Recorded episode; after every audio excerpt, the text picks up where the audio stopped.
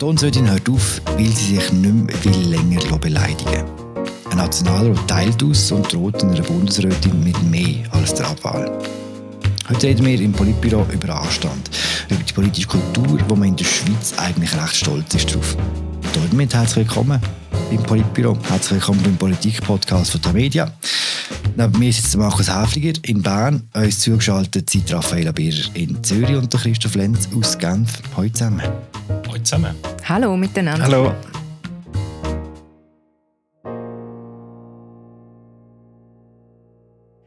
Die linke Energieministerin muss Gas- und Ölkraftwerke ans Netz nehmen, während sie gleichzeitig... Wir fangen an mit einem SVP-Nationalrat aus dem Schwarzbubenland.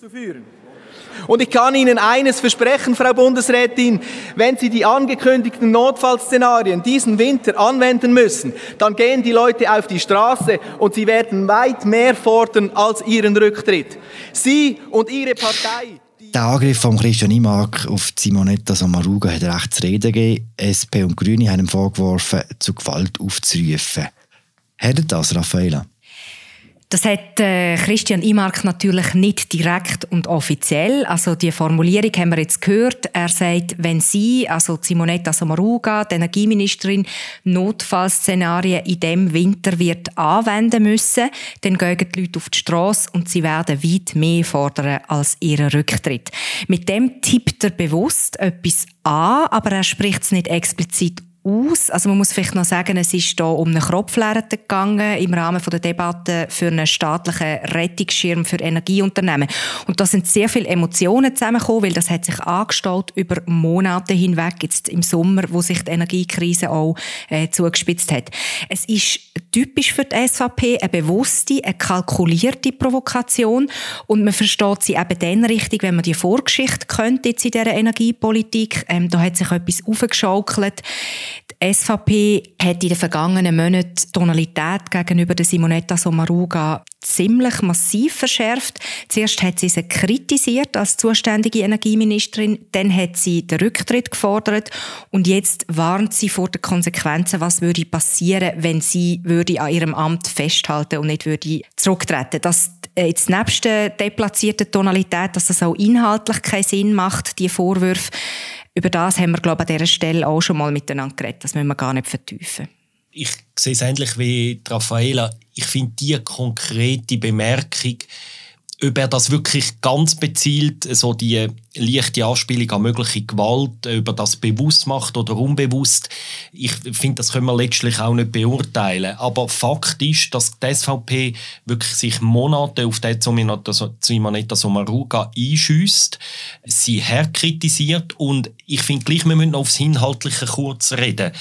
Ähm, das Lustige ist ja, dass im Rahmen von einer Strommangellage, wenn es wirklich ernst wird und wenn man müsste anfangen, gewisse Teile von der Schweiz abschalten, dann ist ja eben genau nicht mehr Simonetta Sommaruga im Dreiversitz, sondern der SVP-Bundesrat Guy Parmelin. Oder? Es ist sehr interessant, wir haben zwei Bundesräte, die zuständig sind im Moment für die Problematik, die Energieministerin und der Wirtschaftsminister. Und die SVP tut gibt alles, dass die ganze Unmut auf Sommaruga geht. Und das ist auch darum interessant, weil sie sie früher schon immer kritisiert haben, wo sie noch Asylministerin war ich habe das Gefühl, dass der, der Angriff auf die Bundesrätin sich bei der SVP irgendwie, dass das ihrem Elektorat, ihren Wählerinnen und Wählern offenbar auf einem fruchtbaren Boden äh, fällt und dass sie dort etwas können triggern. Und ich erkläre mir die Ausfälligkeit von Christian Imark vor allem auch so, dass sie aus Erfahrung wissen, dass Simonetta Sommaruga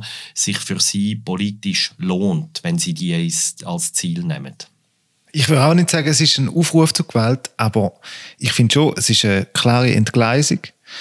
Und ich finde auch, einerseits, wenn wir nochmal den Kontext anschauen oder in welchem Kontext die Aussage erfolgt ist vom IMAG.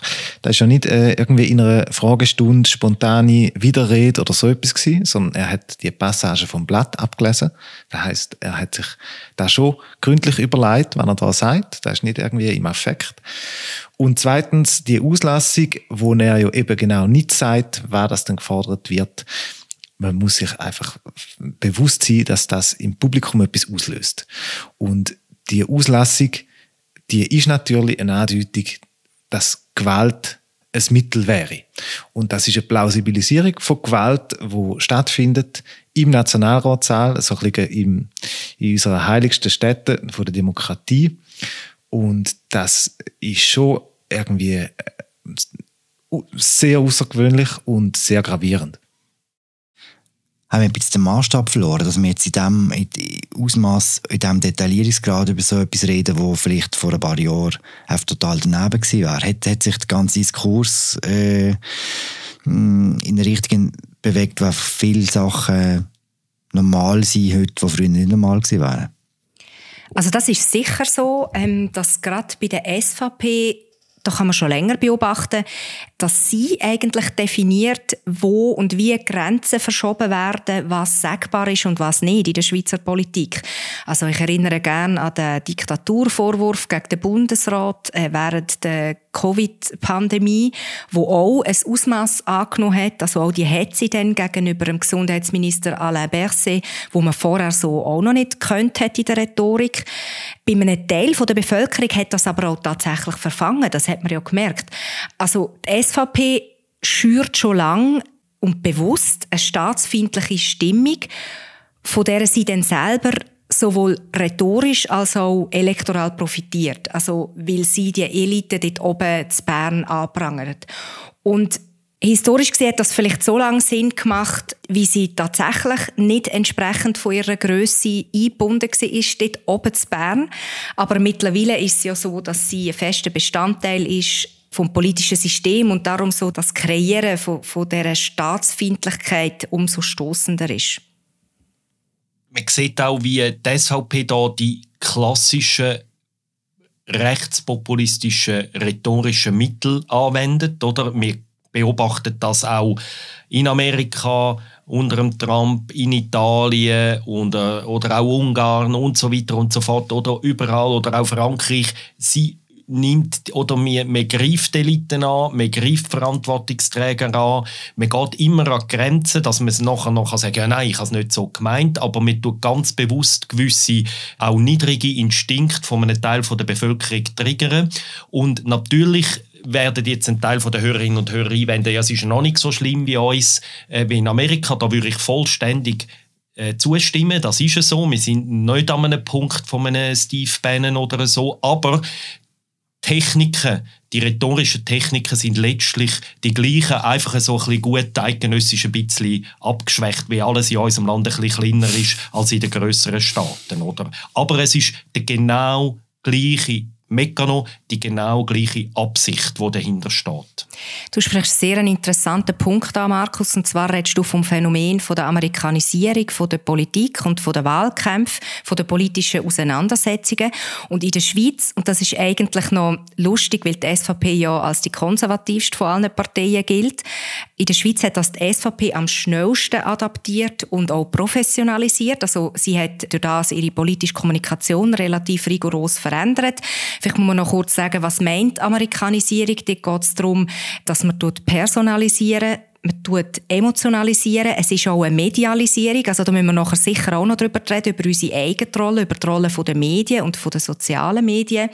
Es geht darum, Ereignis, politische Ereignisse zu inszenieren.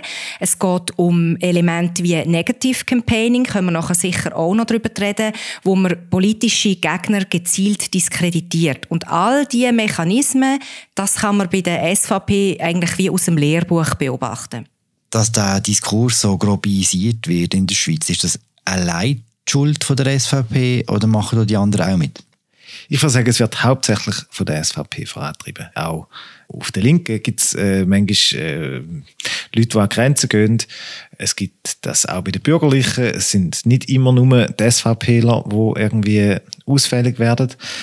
Aber ich glaube, dass das quasi als eine politische Waffe wirklich eingesetzt wird. Und sehr bewusst, das ist primär bei der SVP der Fall. Und dort ist ja, das muss man auch sagen, eben, es ist überhaupt nicht ein neues Phänomen. Es ist einfach immer wieder ein Phänomen, das erschreckend ist.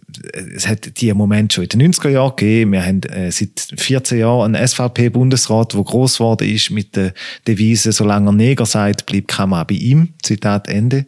Dass man quasi den Diskurs gegen verlagert und immer noch tiefere Schublade aufmacht und so die Aufmerksamkeit bei sich behaltet. Das ist, äh, das hat System. Aber ich finde, es ist gleich in dem Fall von der Stromkrise jetzt wieder äh, so wie ein neuer Tiefpunkt erreicht, weil es unsere Zusammenhänge so stark personalisiert und so eine starke Sündenbockpolitik daraus äh, gemacht wird. In dem Punkt bin ich ein bisschen anderer Meinung, Christoph. Die SVP ist klar die erste gewesen, die das gemacht hat in der jüngeren Vergangenheit. Ähm, sie macht es bis heute mit einer höheren Kadenz, mit einer grossen Radikalität, aber, und das ist meine Einwendung, mich dunkt, in den letzten zwei, drei Jahren hat namentlich die Linke oder Teile der Linken und da noch ein spezifischer Teile von der SP haben aufgeholt diesbezüglich. Und sie, natürlich würden sie dann nicht genau das gleiche Zitat so, wie es der mag, das würde ein SP-Politiker oder ein SP-Politiker so wahrscheinlich nicht sagen. Aber sie sind im Moment, und ich beobachte das namentlich jetzt auch in dem Abstimmungskampf, sind sie auch sehr radikal bis aggressiv unterwegs. Wie gesagt, nicht alle, aber Teile der Linken. Aber siehst du nicht einen, äh, also ich, ich kann mich irren, aber ich habe das Gefühl, es gibt schon einen Unterschied, ob man auf die Person spielt, also auf den Mann oder wie die SVP oft auf die Frau, oder ob man inhaltlich ähm, an Grenzen oder darüber ausgeht, äh, was irgendwie politische Argumente angeht, so wie man es jetzt bei der, beim Gewerkschaftsbund sieht und seiner AHV-Kampagne.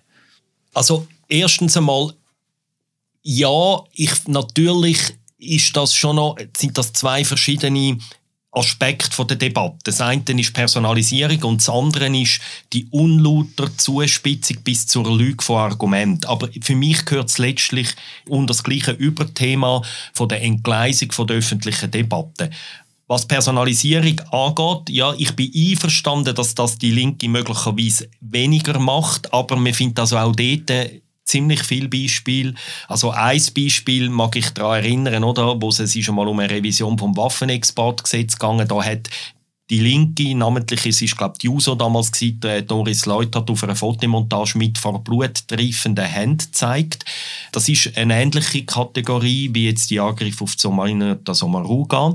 Es ist auch wie die SP auch hart an der Grenze bei allen sachlichen Kritik an Ignazio Gassis. Auch dort geht sie sehr weit bei den persönlichen Angriffen oder ist sie teilweise sehr weit gegangen. Also ich bin einverstanden in der Menge, Quantität gibt es dort weniger, aber es gibt die Beispiele auch und wahrscheinlich gibt es noch mehr Beispiele, die mir jetzt spontan nicht einfallen. Und ich sehe einfach dort schon, mit einer kleinen Verzögerung, hat man das Gefühl, dass die Linke die, die Rezepte zum Teil auch übernimmt, in meiner Beobachtung. Das ist damals eine wahnsinnig schlechte Photoshop-Manipulation, muss man auch noch sagen, mit diesen, mit diesen blutenden Händen. Raffaella, wie tust du die einreihen in, in, in diesen Zwist? Ist, ist die SP gleich wie die SVP? Mhm. Die SVP schlimmer? Ja, also ich bin bei Markus in diesem Punkt, weil ich finde auch, klar, es ist die SVP, die es in einer Unerbittlichkeit macht, wo, wo beispiellos ist in der Schweiz. Es ist aber tatsächlich so, also vor allem, man redet ja so von dem Schlagwort Jusoifizierung von der SP, wo in den letzten Jahren stattgefunden hat durch das Führungspersonal auf verschiedenen Ebenen oder so die Aushängeschilder. Und das ist schon spürbar auch im politischen Diskurs und das ist ja so unser Thema heute mit der politischen Kultur und dort gehört ja nicht nur die Personalisierung dazu, sondern zum Beispiel auch die Wahrhaftigkeit, also inwiefern, dass man der Wahrheit verpflichtet ist oder sich verpflichtet fühlt. Und da finde ich tatsächlich auch in dem AV-Abstimmungskampf werden Grenzen überschritten, wo sich für mich erklären lassen durch ähm, Nervosität bei den Befürworter vom Referendum, also bei den Gegnern von der Rentenaltererhöhung, wo aber nicht gerechtfertigt sind also, oder wo einem politischen Diskurs schaden. Also wenn man sich nicht mehr einig darüber ist über Fakten, sondern die einfach so auslegt, wie es einem ins ideologische Konzept hineinpasst, dann finde ich, dann ist es ist das Opfer die politische Kultur, die Debattenkultur.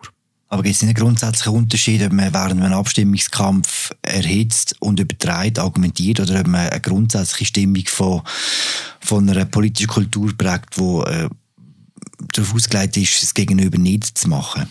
Das glaube ich nicht, weil wo ziehst du Grenzen zwischen Abstimmungs- und Wahlkampf und äh, ich sage mal normaler politischer Situation? Das ist ja in der Schweiz alles sehr flüssend, weil wir in einer grossen Regelmäßigkeit über wichtige sachpolitische Fragen abstimmen, weil es in den Kantonen viele Wahlen gibt, weil wir bald auch wieder nationale Wahlen haben.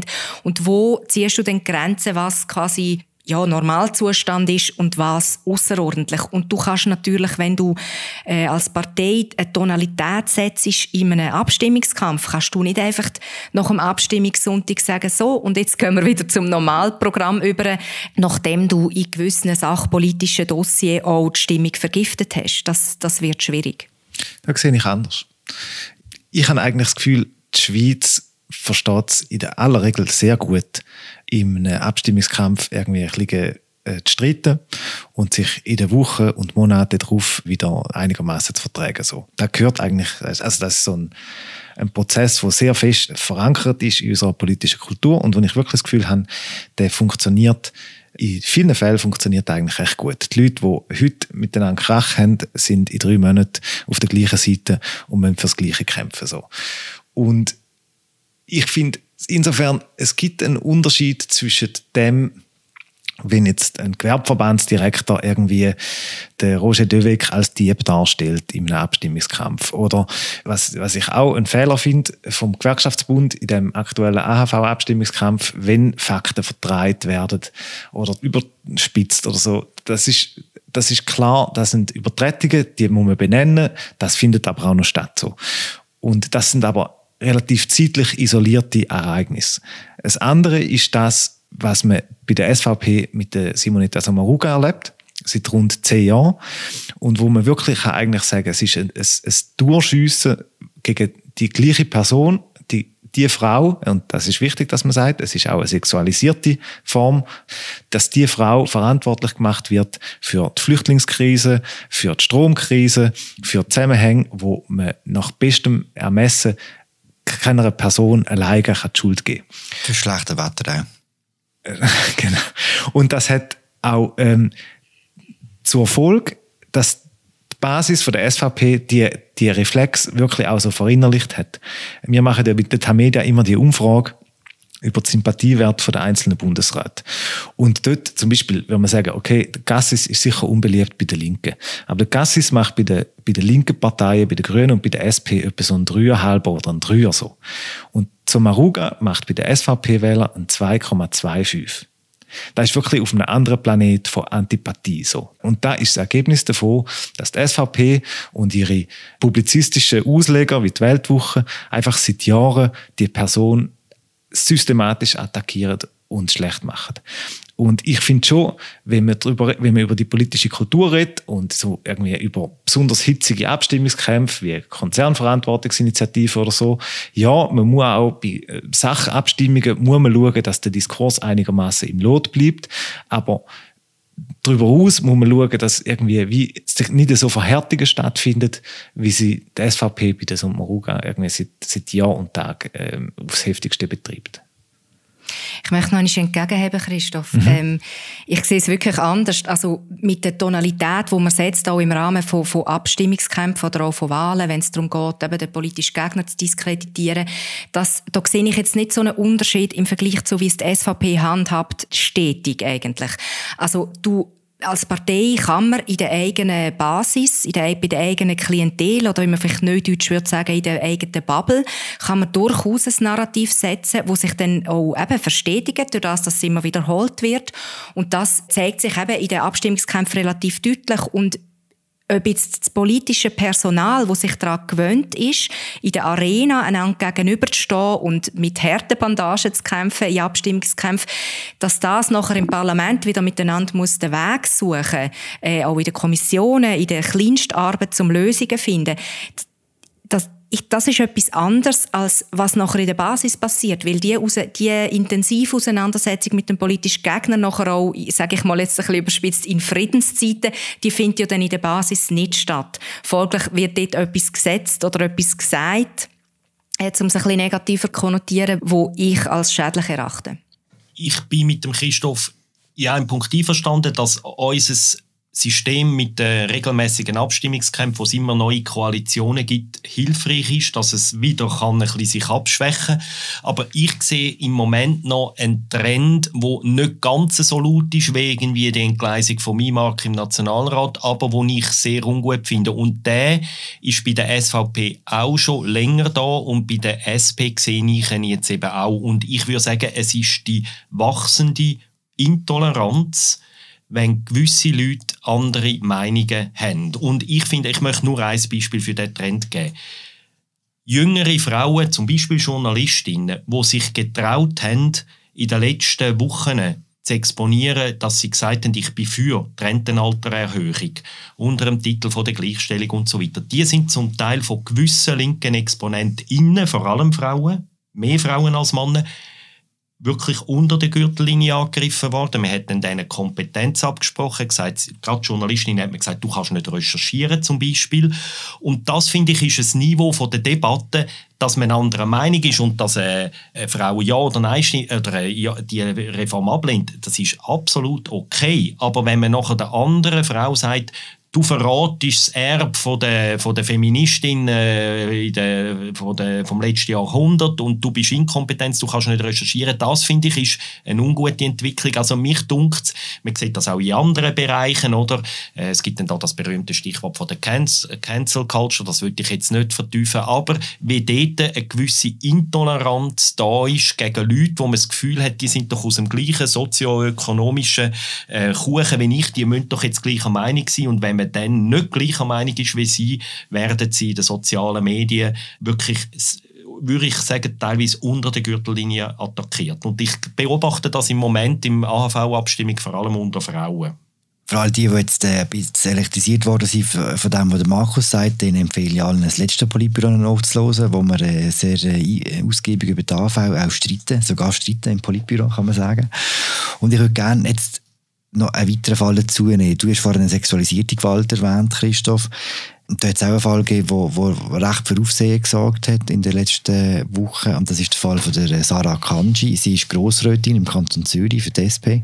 Kantonsrätin, Philipp. Gut, also im normalen Kanton heisst das Grossrot, nicht Kantonsrot. ich versuche es nochmal. das ist der Fall von Sarah Kanji. Sie ist äh, Kantonsrätin in Zürich für die SP und sie tritt nicht mehr an zu den nächsten Wahlen, weil sie, und zitiere aus einem Interview, regelmäßig in E-Mails, Briefen, in Kommentaren rassistisch und sexistisch verbal angegriffen und persönlich diffamiert wurde. Das hat sie eben im Gespräch mit uns gesagt und eigentlich hat sie das Interview gar nicht geben weil sie hat gefunden, sie will die Sache hinter sich lassen. Ganz grob gefragt, haben wir ein Problem in unserem Parlament mit Fremdenfindlichkeit? Also ich muss vielleicht auch sagen, Sarah Kanji ist dunkelhäutig. Ich erinnere in diesem Zusammenhang gerne an den Fall von Ricardo Lumengo, der 2007 für die SP Nationalrat gewählt worden ist. Er ist aus Angola, er ist ein ehemaliger Asylsuchender, ist so in die Schweiz gekommen. Das ist eine absolute Premiere in der Schweizer Politik, dass ein ehemaliger Asylsuchender den Sprung in den Nationalrat geschafft hat. Und deine Frage, Philipp, möchte ich vielleicht so beantworten.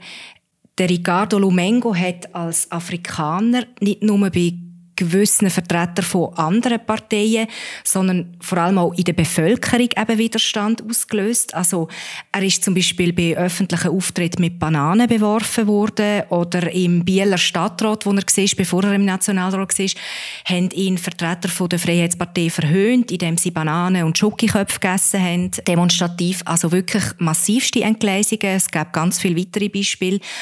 Und nachher sind die Vorwürfe gekommen wegen Wahlfälschung. Das hat nachher ja dazu geführt, dass seine Partei die SP ihn fallen gelassen hat, dass er dann auch letztlich nicht mehr gewählt worden ist. Er ist dann aus der SP auch austreten und er ist aber nachher, muss man auch sagen, freigesprochen worden, höchstinstanzlich. Das finde ich auch noch wichtig zu erwähnen. Aber dort hat sich gezeigt, da haben sich ganz viele Leute in der Schweiz in ihren tiefsten Ressentiment bestätigt gefühlt. Der Afrikaner hat gemauschelt. Und das ist ein sehr unschönes Kapitel in der Schweizer Politik, wo doch ein sehr schlechtes Licht darauf wirft, was für Möglichkeiten Menschen mit Migrationshintergrund heute noch haben, um in der Politik mitzuwirken, beziehungsweise wie stark es ihnen erschwert wird. Wir haben ja im Sommer eine Serie gemacht mit Interviews äh, mit äh, Leuten, wo, wo irgendeine Art von Migrationshintergrund haben. Ganz verschiedene Leute, äh, vom ehemaligen Saisonierkind bis zum Flüchtling oder also wirklich sehr unterschiedliche Leute. Und in diesen Interviews, die haben das, haben unterschiedlich erlebt, unterschiedlich intensiv auch, aber ich habe das schon auch eindrücklich gefunden oder auch beklemmend gefunden, wie viele von denen auch so Geschichten erzählt haben, wo sie das erlebt haben. Und die Frage war ja, haben wir ein Problem mit Rassismus gegenüber Parlamentarierinnen und Parlamentariern? Ich glaube, an solchen Fällen wie jetzt der Frau Akanji, wir wissen ja nicht ganz genau, ich glaube, sie hat nicht genau erzählt, was sie im Detail erlebt hat, aber ich halte es für plausibel und ich glaube an solche Personen wie auch Ricardo Lumengo, es kristallisiert sich dort eine Art ich sage nicht, dass wir das rassistische Land sind von der Welt, aber wir haben schon ein unterschwelliges Problem, das ist einfach irgendwo um als Strömung oder ich weiß nicht genau, ich finde jetzt gerade das richtige Wort nicht. Und ich glaube, in solchen Leuten in öffentlichen Positionen kristallisiert sich das dann und die erleben das dann. Und wenn sie sich dann zum Beispiel noch getrauen, eben irgendwo eine kontroverse politische Position zu äußern äh, oder wenn sie sich sonst durch irgendetwas exponiert werden, dann kommt das dann wirklich, wird das der, der Dreck an die Oberfläche gespült, oder? Und teilweise zumindest auch bewirtschaftet. Ich würde auch sagen, ich, im Fall von der Sarah Kanji, da kommen sicher verschiedene Faktoren zusammen. Wir wissen auch, dass es, dass es quasi, ähm, ich habe es vorher schon erwähnt, dass es so eine sexualisierte Gewalt gegen Frauen in der Politik gibt. Dann ist sie eben äh, People of Color, sie ist jung, sie ist pointiert links. Und das ist ein Profil, wo sehr viele Sachen zusammenkommen können. So.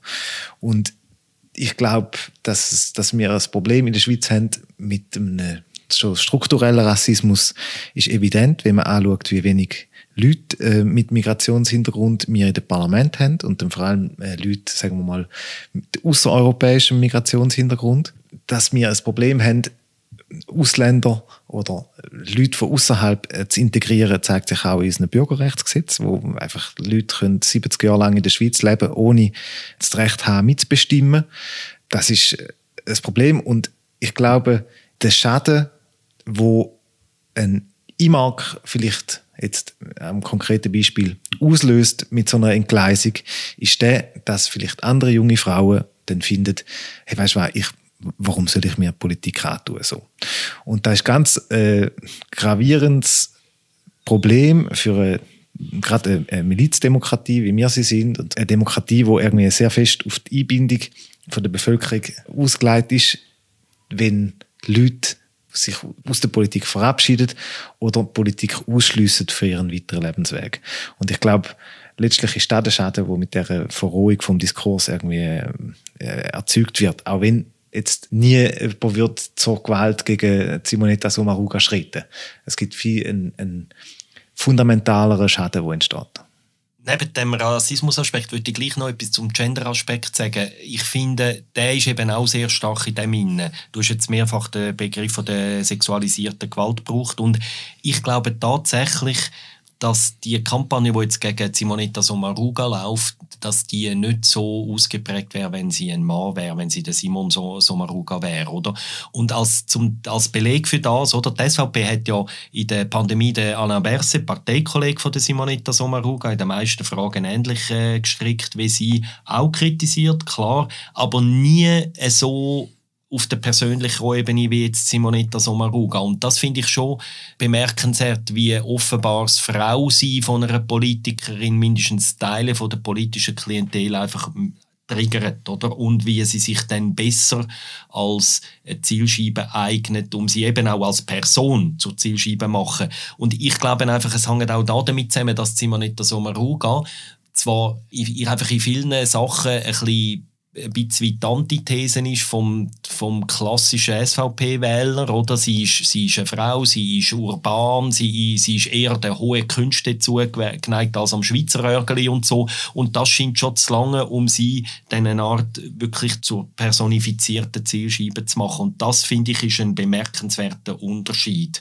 gegenüber der Rhetorik, die die SVP gegenüber Manuel Berset geführt hat. Ich weiß nicht, ob ihr das anders beobachtet habt. Aber Nein, ich finde auch der Simonetta Samaruga kulminiert extrem viel.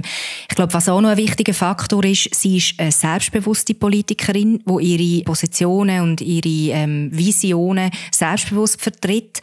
Es ist auffällig zum Beispiel auch, du hast es vorher gesagt, mit der hohen Kunst, sie wird bis heute immer noch als Klavier Spielerin also es ist als Diffamierung formuliert, oder? Wo man hingegen bei einem Guy Parmelin zum Beispiel eigentlich nie davor redet, dass er ein Winzer war.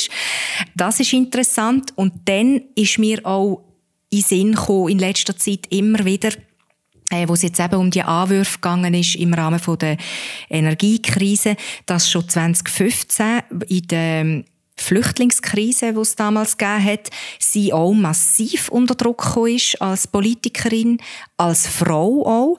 Dort hat sich ein Gerücht angefangen zu verbreiten, das sich sehr hartnäckig gehalten hat sie habe eine Affäre mit einem eritreischen Asylsuchenden und das präge ihre Haltung in dieser Flüchtlingspolitik und darum will sie möglichst einfach alle Asylsuchenden ins Land lassen. Also das ist wirklich auch, äh, wenn du vorher die sexualisierte ähm, Rhetorik angesprochen hast, Christoph, das geht natürlich auch stark in die Richtung und ich glaube, zum noch in den Bogen schlagen zu der Sarah Akanji, wo du vorher gefragt hast, Philipp, bei ihr kommt dann halt wie alles zusammen. Sie ist eine junge Frau, sie ist eine linke Frau, sie hat einen Migrationshintergrund, beziehungsweise äh, sie selber ist in der Schweiz aufgewachsen. Sie ist, ihr Vater hat nigerianische Wurzeln, aber äh, sie ist Schweizerin wie wir alle auch. Und, und dort äh, ist aber so vom, vom Triggerpotenzial her, ist das wie so äh, ein dreifaches Potenzial. Und das scheint immer noch in der Schweizer ich sage eben nicht in der Schweizer Politik, sondern in der Schweizer Bevölkerung scheint das immer noch etwas zu sein, wo, wo, wo breitere Kreise offenbar nicht ertragen, nicht aushalten. Und es, man sieht ja das eben auch, und vielleicht müssen wir auch noch schnell ein bisschen auf das zu reden kommen, es ist ja eben nicht nur von den Parteien einfach irgendwie bewirtschaftet oder von gewissen, man darf auch nicht generalisieren, von gewissen Politikern gezielt bewirtschaftet, sondern auch losgelöst von aller Politik genau die Sachen und der, der Hass zum Teil, den sieht man ja auch, muss man nur auf Facebook und auf Twitter gehen, oder? Das ist ja irgendwo um und wird dann zum Teil bewirtschaftet, zum Teil verstärkt, zum Teil ausgenützt von gewissen politischen Kräften und so weiter. Und es ist natürlich wie der Boden ist um und er wird dann begossen, oder? Und es ist ja nicht nur so, dass Politiker das erfinden und am Volk injizieren durch ihre Rhetorik. Also wenn man jetzt echt zulässt, ist schon recht verrückt, oder? Da haben wir wirklich ein gröbes Problem im allgemeinen politischen Diskurs. Wenn man jung ist, wenn man links ist, wenn man eine Frau ist und wenn man einen Migrationshintergrund hat, dann ist es so, wie es Christoph sagt, dann tun wir lieber die Finger von irgendwelchen öffentlichen Auftritten. Ob es in der Politik ist oder sonst irgendwo. Das ist ein verheerendes Fazit, das ihr jetzt so zieht. Ich meine, man kann auch sagen, es, gibt, es hat es hat auch positive Entwicklungen gegeben. Jetzt für die Gruppe, beispielsweise für die Frauen. Wir haben in den letzten Jahren viele Kantonsratswahlen und auch Nationalratswahlen gesehen, wo es wirklich plötzlich einen Frauenbonus gegeben hat, wo die Wähler realisieren, es ist ein Problem, dass die nicht repräsentiert sind. Wir müssen die unterstützen. Wir wollen Frauen in dem Parlament. Und es ist zu hoffen, dass die dass, dass die Mobilisierung aufrechterhalten bleibt, weil es für unsere Demokratie wertvoll ist oder gut, wenn äh, sie, äh, wenn Parlament repräsentativ sind für die Bevölkerung, nicht nur im Hinsicht aufs Alter und aufs Geschlecht, sondern eben auch auf zum Beispiel äh, Biografien und Lebenshintergründe und Migrationshintergründe so. Also es gibt positive Entwicklungen, aber man ein Fall Akanji zeigt, dass man wirklich einfach, ähm, dass es noch sehr viele Probleme gibt und dass man die muss angehen. Und dort äh, kann man, glaube also gerade irgendwie als Journalist, man kann vielleicht Probleme benennen, aber lösen müssen letztlich, habe ich das Gefühl, Politiker selber und sie müssen es eben auch in dem lösen, dass sie im Nationalratssaal irgendwie ein, äh, ein, ein gewisses Niveau halten, weil wenn sie es dort schleifen lassen, dann wird es im Privaten erst recht legitim, Leute äh, zu beschimpfen, äh, zu bedrohen und so weiter, die sich politisch exponieren. Ganz klassisch Vorbild sein. Ich finde, dort hätten auch die Ratspräsidentin oder Ratspräsidenten eine Verantwortung. Es hat ja dann, glaube ich, ein Gespräch gegeben nachher zwischen der Frau Kählin und der Nationalratspräsidentin und dem, und dem IMAK. Aber ich finde, in so einem Moment müsste der Vorsitzende oder die Vorsitzende on the spot sagen, Herr IMAK, Das geht nicht, oder? Das erwarte ich auch von einer, von einer Debattenleitung dann. Um so vielleicht deine Pessimismus, Philipp, ein bisschen schmälern mit dem Fazit. Also einerseits finde ich, du hast gesagt, eben jung, link, links sein und Migrationshintergrund haben, das geht eigentlich nicht in der Politik, da wird man massiv angefindet. Ich möchte daran erinnern, dass so rechte Frauen gegeben hat und immer noch gibt, die teilweise massiv angefindet werden. Ja, yeah, aber das macht sie nicht besser, oder? Genau, der Geschlechteraspekt ist sicher wichtig. Und ich glaube eben, um den Pessimismus vielleicht ein bisschen relativieren, also harte politische Auseinandersetzungen hat es schon immer gegeben. Also historisch gesehen, ich meine, die katholisch-konservativen und die radikal-liberalen haben sich nichts geschenkt. Die sozialistische Arbeiterbewegung, die nachher gegen den Bürgerblock gekämpft hat, da ist sich nichts geschenkt worden. Nachher hat es ähm, auch auch den Geschlechtergraben gegeben, Frauen, die wollen ins politische System eingebunden werden, Männer, die es ihnen verweigert haben. Also das ist schon immer hart gewesen und, und nicht etwas, wo man in der Schweiz per se kann stolz sein darauf, dass wir jetzt eine wahnsinnig tolle politische Auseinandersetzungskultur hätten. Aber was einfach eine neue Dimension ist und wo sich jede Kandidierende, jeder Kandidat auch muss bewusst sein, ist auch die Rolle zum Beispiel von den sozialen Medien, wie sich dort der Diskurs verändert, wie sich das sehr schnell kann verbreiten, potenzieren und Shitstorms können entstehen, die es früher in dem Ausmaß noch nicht gegeben hat. Und ich möchte auch noch etwas ergänzen zu dem, was Christoph gesagt hat. Ich glaube, eben das glaube ich, dass äh, junge Frauen, linke Frauen verstärkt Zielscheibe sind. Aber gerade darum finde ich eben auch, und da gibt es Einzelne, ich werde jetzt noch keinen nennen, wo, wo ich finde, sie müssen dort schon auch aufpassen, dass sie nachher nicht auf eine ähnliche Rhetorik einbügen, wie das, was sie zu Recht kritisieren. Und vielleicht ein positives Beispiel, jemand, der mich im Moment recht beeindruckt, ist zum Beispiel Meret Schneider, wo in dem Abstimmungskampf von Massentierhaltung sehr stark engagiert ist und sie, grüne Nationalrätin aus Zürich, wird, glaube ich, auch zum Teil wirklich aufs Massivste persönlich angegriffen.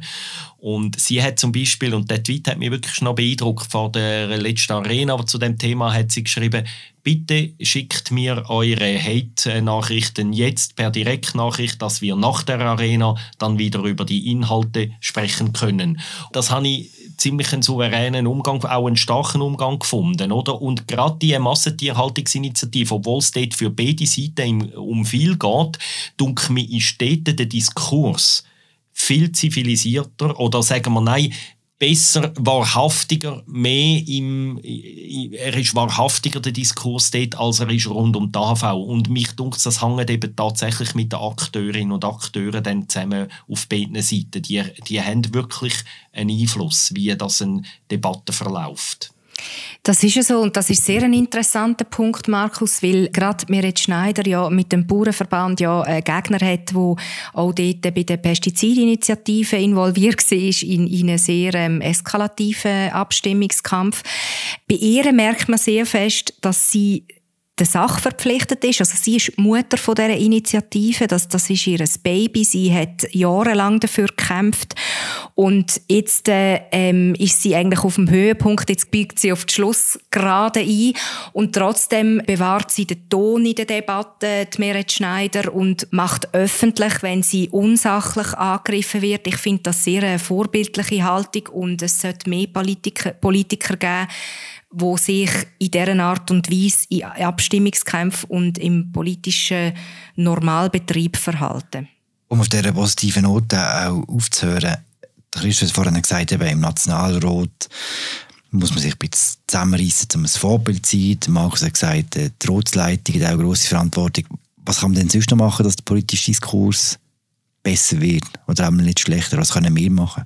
Du stellst ja wie eine zweiteilige Frage. Also das Erste, glaube ich, sehr zentral ist, dass gerade zum Beispiel Leute mit Migrationshintergrund nicht mehr den Exotenstatus haben in der Schweizer Politik. Da sind Parteien in der Pflicht, also ihre kandidierenden Listen müssen entsprechend aufgestellt sein, dass die Chancen erhöht sind, dass äh, sich die Schweizer Politik auch mehr durchmischt und dass nicht mehr eine einzelne Person derart auffällt, dass sich der ganze Hass und, und die ganze negative Ressentiment an ihr entladen. Das finde ich ist sehr ein wichtiger äh, Faktor.